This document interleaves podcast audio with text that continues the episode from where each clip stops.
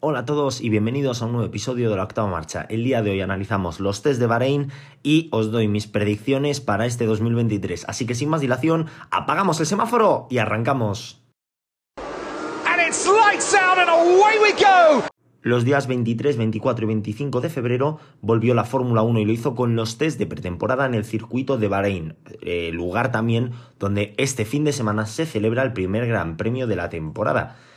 Eh, es cierto que estos test, aunque son relativamente significativos, no son definitivos. Entonces, esto hay que cogerlo con pinzas, ¿vale? No hay que venirse arriba, no hay que crear hype innecesario, o sí.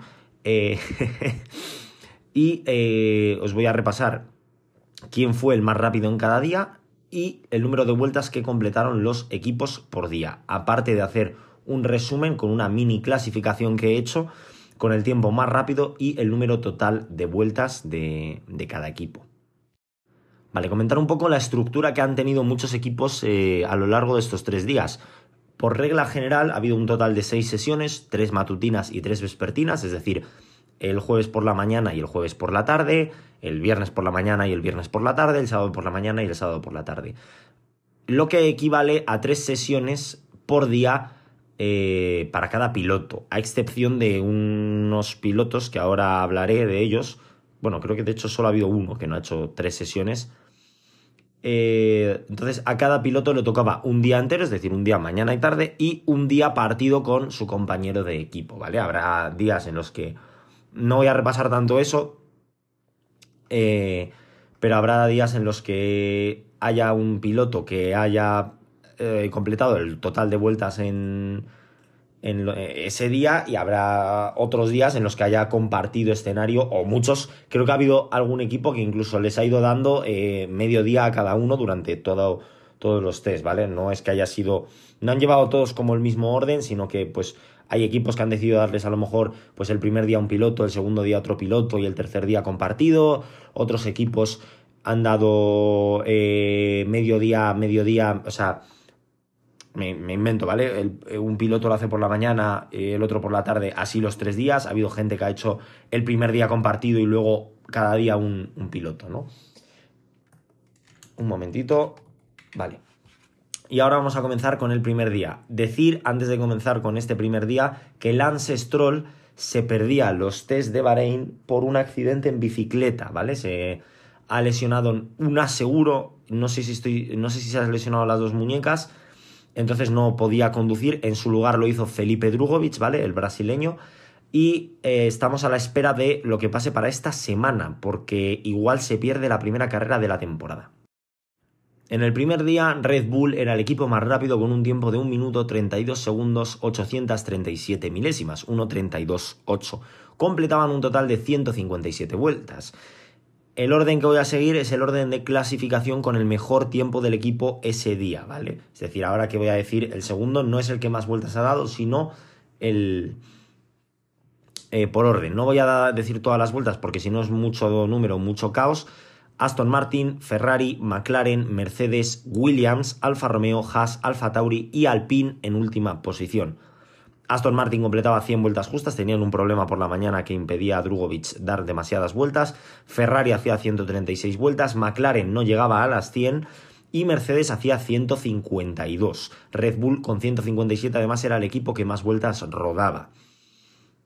Eh, en el segundo día de test, los señores de Alfa Romeo, el señor Wang Yuzhou era el más rápido con un tiempo de 1 minuto 31 segundos 610 milésimas, seguido de Red Bull, Aston Martin, Alfa Tauri, Haas, Ferrari, Williams, McLaren, Alpine y Mercedes en última posición. Alfa Romeo daba 133 vueltas, no era el equipo que más vueltas daba, seguido de Red Bull 130 vueltas, Aston 123, perdón, Aston Martin 130, Alfa Tauri 159, era el equipo que más vueltas daba, Ferrari con 138, McLaren en esta ocasión con 139 vueltas pasaba de las 100, los que no pasaban y los que menos vueltas daban eran los hombres de Mercedes con 98. Eh, Williams daba 154 vueltas, siendo el segundo equipo con más vueltas dadas.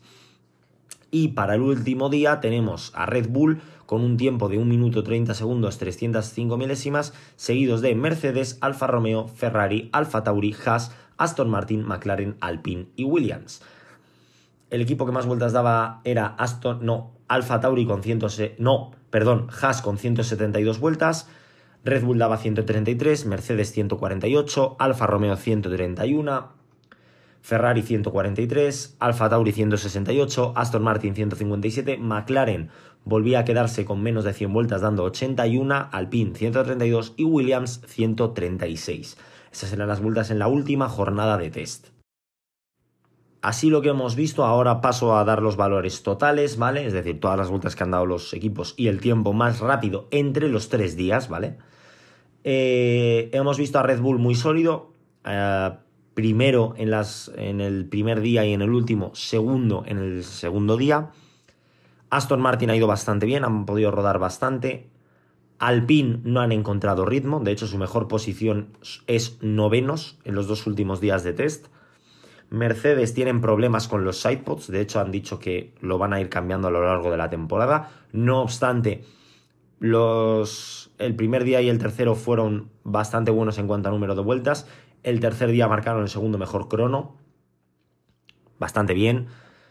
Eh, McLaren en la ruina total y absoluta, 92 eh, vueltas el primer día, 139 el segundo y 81 vueltas el tercer día. Tiene mala pinta para McLaren este año. Además, tampoco han sido excesivamente rápidos. Es cierto que, por ejemplo, el primer día fueron cuartos, pero en tiempos totales vais a ver que caen bastante. Williams parece haber dado un salto hacia adelante. Alfa Tauri no sé hasta qué punto. Eh, Ferrari tiene mucho problema de degradación, cosa que no tienen ni Red Bull ni Aston Martin.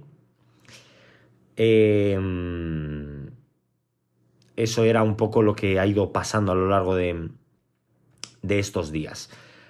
Vamos a pasar ahora a los valores totales. Comenzamos con Red Bull, eh, ordenados con, eh, por crono, no por número de vueltas, con 413 vueltas. No obstante, diré los que más vueltas y los que menos vueltas han dado, ¿vale?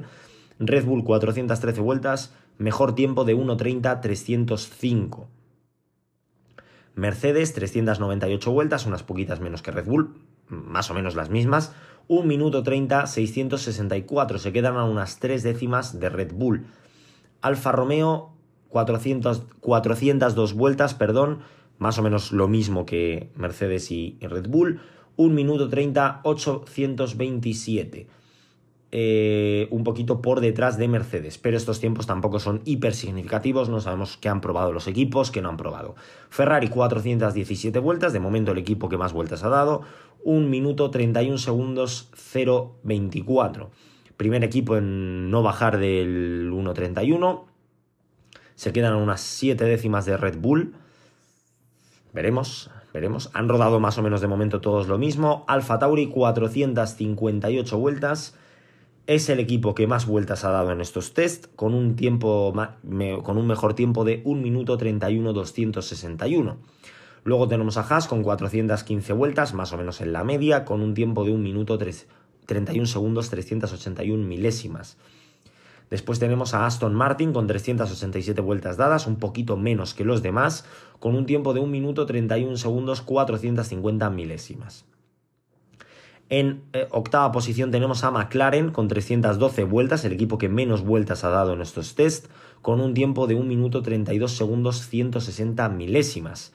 Novenos tenemos a Williams con 439 vueltas y un tiempo de 1.32.549. Y en última posición tenemos a los señores de Alpine con 353 vueltas y un mejor crono de 1 minuto 32 segundos 762 milésimas. A pesar de que estos test nos pueden dar una idea de lo que va a ser esta temporada, no hay que cogerlos al pie de la letra. Es decir, por ejemplo, mi predicción no va a ser Alfa Romeo terceros eh, confío por lo menos en Ferrari. Eh, poco, pero confío en Ferrari. Ahora veremos las, las, predicciones y os cuento más cosas de las predicciones. Vamos a hablar un poco de esto que quiero comentarlo. Esto es relativamente fiable, más o menos todos han rodado lo mismo, a excepción de McLaren que se ha quedado unas 100 vueltas del resto. Alpine se ha quedado un poquito más rezagado. Tenemos a, a Williams y a Alfa Tauri que han dado algunas vueltas más que los demás. Los tiempos, pues estamos hablando de unos dos segundos y medio de diferencia entre el primero y el último. La mayoría de equipos han mejorado con respecto al año pasado, excepción de Alpine, que ha empeorado un poquito, más o menos el mismo crono que, el año pasado. y vamos a ver qué nos depara esta primera carrera que tiene muy buena pinta. Eh, no creo que vaya a haber grandes sorpresas, alguna mini sorpresa podemos tener, ahora voy a comentar mis predicciones. Aston Martin parece que ha dado un paso hacia adelante. Ferrari parece que va a seguir en su línea. Red Bull parece que se va a mm, dominar otra temporada más. Veremos qué nos depara esta primera carrera. Tema de predicciones, las comento también ahora. Eh, voy a decir primero las escuderías, luego los pilotos y voy a hacer, como hice el año pasado, un minijuego en Instagram. Exactamente igual. Subiré un post que lo tengo que hacer hoy porque la verdad es que eh, me hubiese gustado, bueno, primero se me ha pasado un poco esto del tema de las predicciones hasta hace cuatro días, pero la verdad es que... Em, hay un problema porque yo los, las fotos que utilizo para hacer las publicaciones son las de la página oficial de la Fórmula 1 y este año a mí me da la sensación de que van con bastante retraso con respecto al año pasado. Ahora sí, eh, vamos a, estas predicciones. Primero voy a dar la lista de los equipos, luego voy a ir a los pilotos, de último a primero, porque si digo lo, eh, lo interesante al principio pierde la gracia. No cuento al posible reemplazo de Stroll por Drugovic, ¿vale? No nos flipemos tampoco. No, es, ya lo dije el año pasado con, cuando Sebastián Vettel se perdió las, las, primeras carreras, que Hulkenberg no entraba en mis planes. Tampoco entra Felipe Drugovic, ¿vale? Eh, en caso de que Stroll le diagnosticasen un este, pues bueno, pues subiría otro post eh, cambiando las predicciones. Pero bueno, lo normal es que se pierda esta carrera quizá la de Arabia Saudí y poco más. Voy a comentar mis propias reglas del... de las predicciones. Este año lo he cambiado porque si no era una locura. El año pasado eh, lo usé un poco también de tanteo y la verdad es que fue demasiado fácil porque me daba demasiado margen de fallar. Al final daba hasta dos posiciones que es cubrir media tabla, ¿vale? Este año lo he cambiado, tanto pilotos como constructores. En, bueno, en, ambas eh, ramas, cada equipo o piloto acertado son dos puntos, exactamente igual que el año pasado. Si eh, fallo en una posición, ya bien sea por arriba o por abajo, es un punto. Si fallo en dos posiciones o más, en el caso de los equipos, ¿vale? En el caso de los constructores, no hay puntos, es decir, si yo pongo, voy a poner, voy a utilizar la clasificación del año pasado, ¿vale? Si yo pongo a Aston Martin séptimo y es séptimo, dos puntos. Si lo pongo séptimo y acaba sexto u octavo, es un punto. Si se mueve de ese rango, no hay puntuación porque si no es muy fácil. En los pilotos funciona exactamente igual. Si pongo, por ejemplo, a Pérez, que fue cuarto, cuarto y queda cuarto, dos puntos. Si que le pongo cuarto y queda tercero o quinto, es un punto. Y como son 20 pilotos y son bastantes más, si le pongo cuarto y queda segundo o sexto, medio punto, ¿vale? Es decir, en equipos y en pilotos, si acierto la posición, dos puntos, si fallo en una posición, un punto, y para los pilotos, si fallo en dos posiciones, medio punto. A partir de ahí no se suman puntos, ¿vale? Es las mismas reglas que tenéis vosotros en la publicación que voy a subir eh, luego al, a mi Instagram, ¿vale? Con las normas está todo un poco más eh, detallado y tal. Comenzamos con, con los constructores. En décima posición pongo al equipo Williams. A pesar de que creo que este año van a estar más cerca de los demás, no confío en exceso en el coche y no me dan buenas vibras. En novena posición, Alfa Tauri. ¿Vale? De momento estoy jugando a lo seguro. Este año, eh, este año eh, no me he fumado nada raro antes de hacer las predicciones. El año pasado algo me debí tomar, me debí tomar dos copas de más o lo que sea el día anterior y no, y no estaba en plenas facultades mentales. Este año he estado todo un poco más normal. En octava posición pongo al equipo Haas. Creo que van a tener un año mejor que la temporada pasada. Tienen a Hulkenberg en vez de a Schumacher, eso es una garantía de que por lo menos el coche no se va a estrellar cada dos carreras. Séptima posición, aquí viene el primer shakedown, perdón, McLaren. Viendo los test de pretemporada, es cierto que luego pueden solucionar problemas y pueden acabar más arriba, pero yo no creo que vayan a tener un año espectacular. De hecho, ellos, la, misma escudería ha dicho que han fallado en el desarrollo del coche, o sea, no han cumplido los objetivos o lo que se esperaban del coche. Por eso los pongo séptimos. Es una bajada muy drástica, lo sé. Sexta posición, Alpine. Alpine, sí. Alpine sextos. De cuartos a sextos. Eh, creo que van a tener un año viendo los test. Es cierto que han rodado más o menos, bueno, un poquito por debajo de la media, tampoco una locura por debajo de, de la media, pero los tiempos han sido malos, han sido el equipo más lento, que es cierto que eh, no tienes que tomártelo al pie de la letra los test, que lo he dicho, pero no, no por eso no los pongo últimos, ¿vale? A pesar de que han quedado últimos en los test, pero yo creo que van a tener un año peor. Viendo un poco los test de Alfa Romeo, le voy a poner quinto a Alfa Romeo. Igual Alfa Romeo me arrepiento y acaba séptimo. Podría ser, no me sorprendería tampoco demasiado. Viendo un poco lo que han hecho en los test, yo creo que van a tener una temporada mejor que la del año pasado. Yo creo que Joe este año va a pelear con Walter y Bottas, ya lo vais a ver luego en la predicción de los pilotos. Cuarta posición, Aston Martin.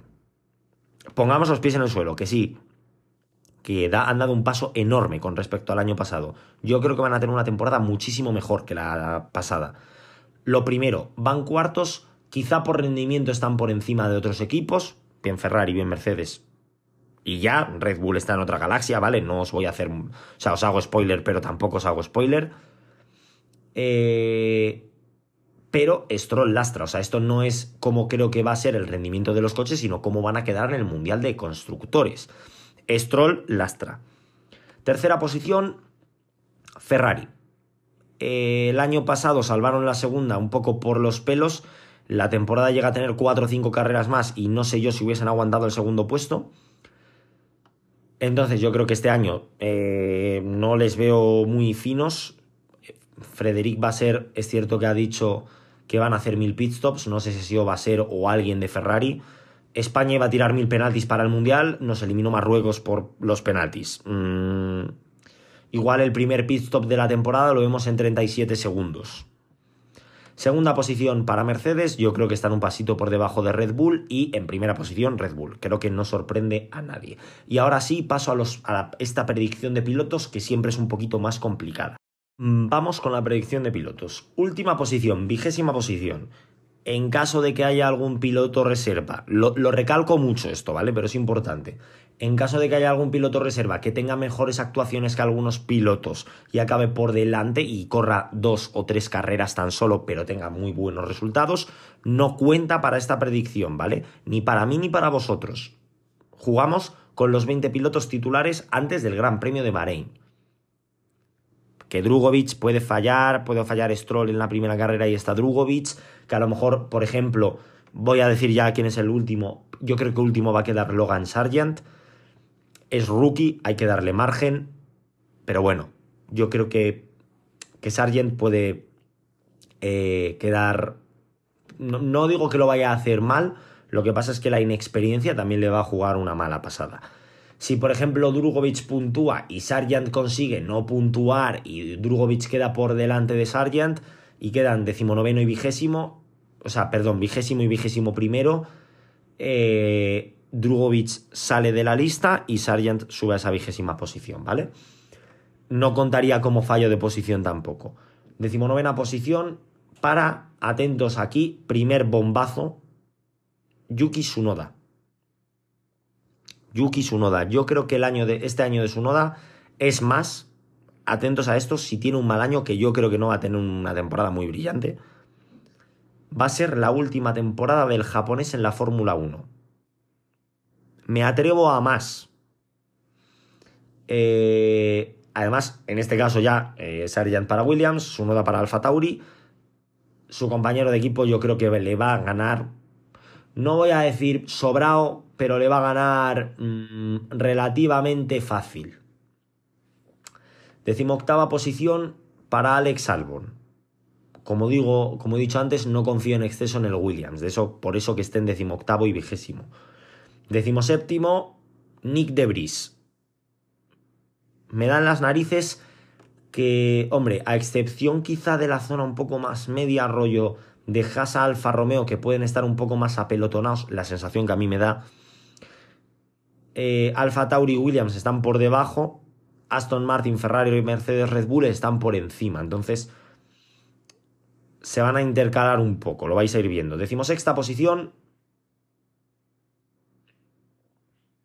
Decimoséptima posición para Nick de Vries, que creo que no lo he dicho. Decimoséptimo Nick de Vries, yo creo que el neerlandés va a tener buen año, le, vimos muy bien en el Williams, eh, no creo que vaya a hacer un año de locura máxima y espectacular, algún buen resultado puede cazar, pero el coche que tiene es el coche que tiene, o sea, no podemos pedirle peras al olmo tampoco. Decimosexta posición para Nico Hulkenberg.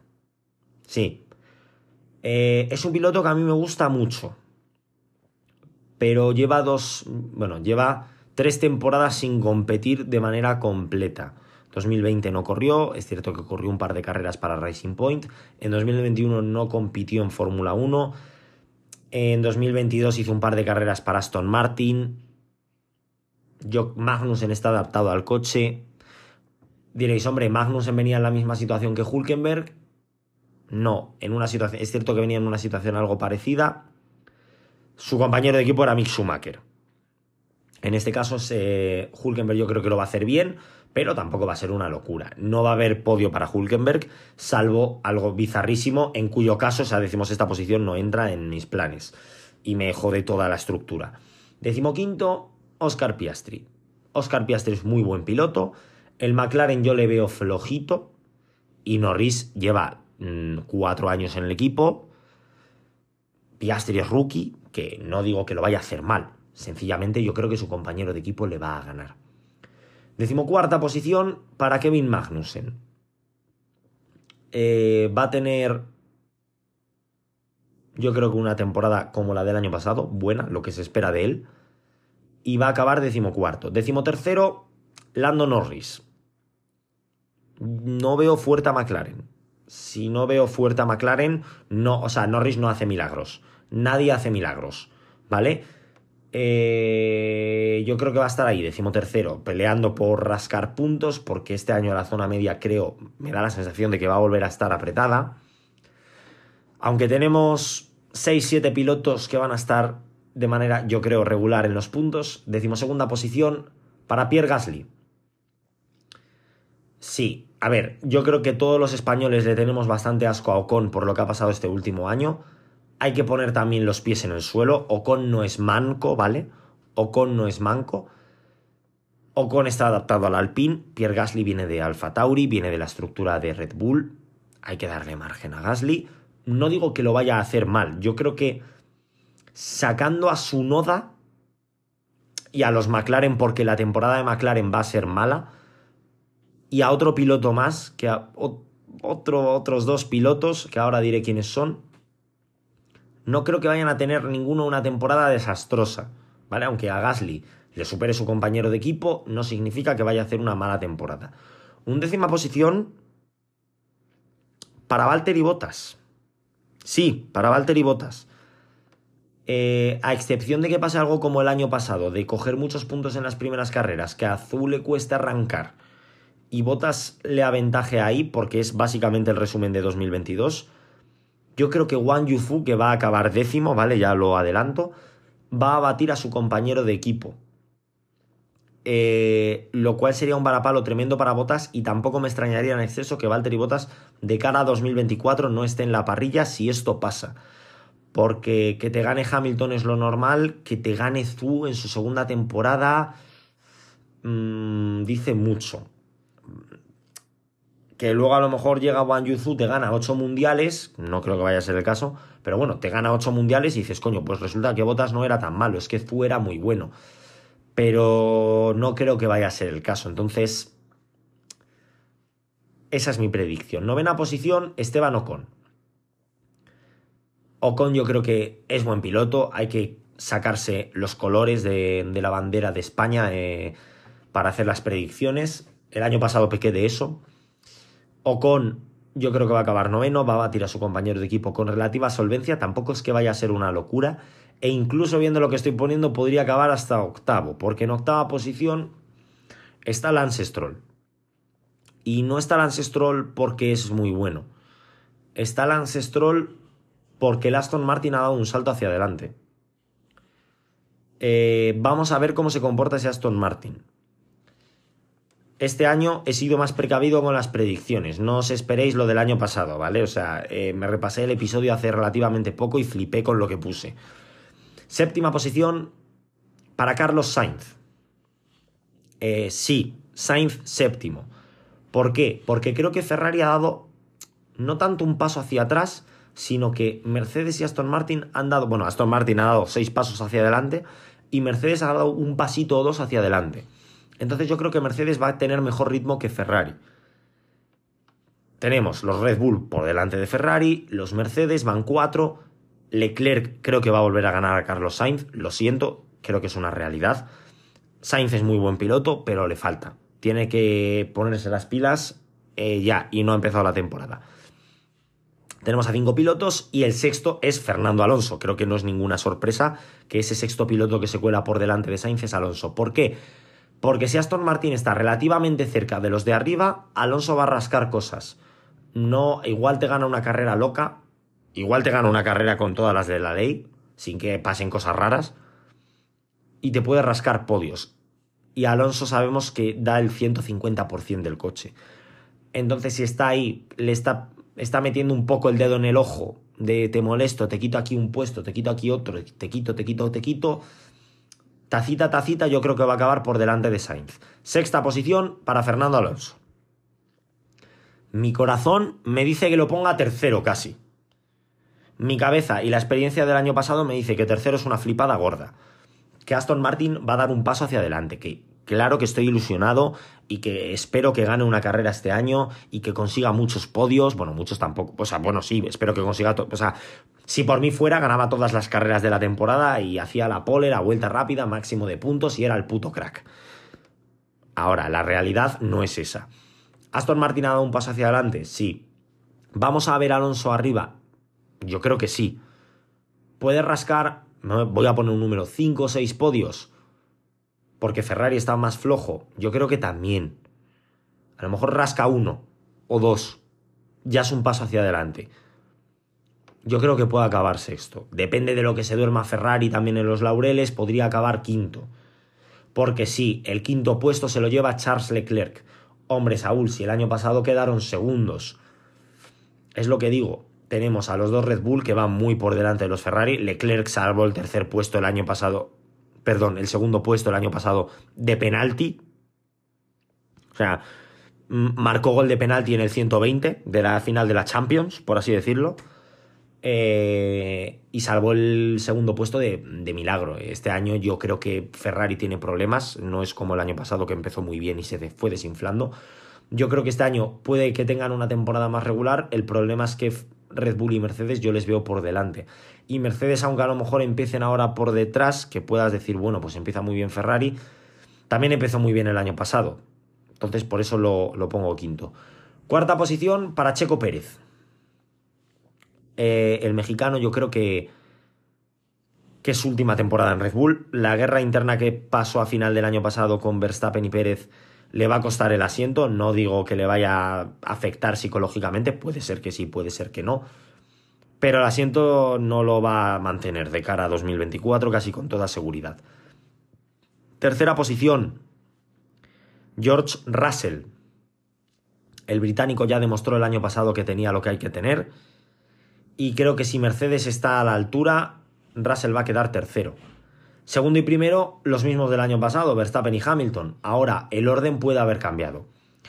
Segunda posición, mm, me duele ponerlo, me duele ponerlo a Luis Hamilton segundo y poner a Verstappen primero.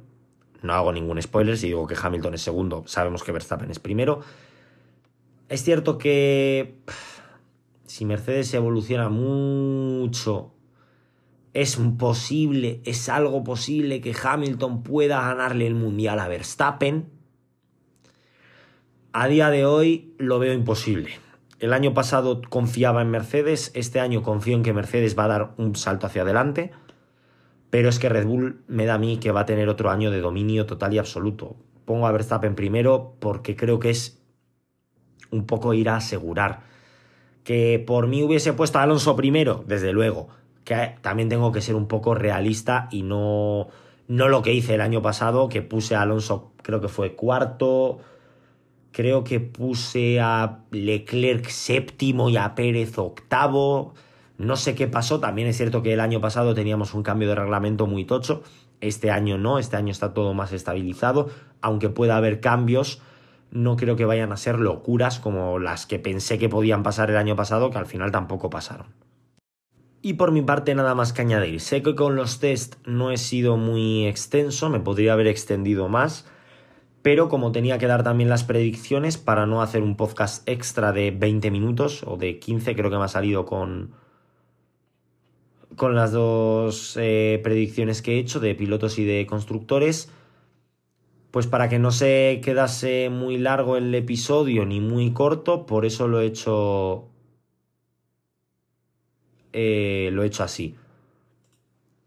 Por mi parte nada más que añadir, esta semana vuelve la Fórmula 1 tras una larga espera.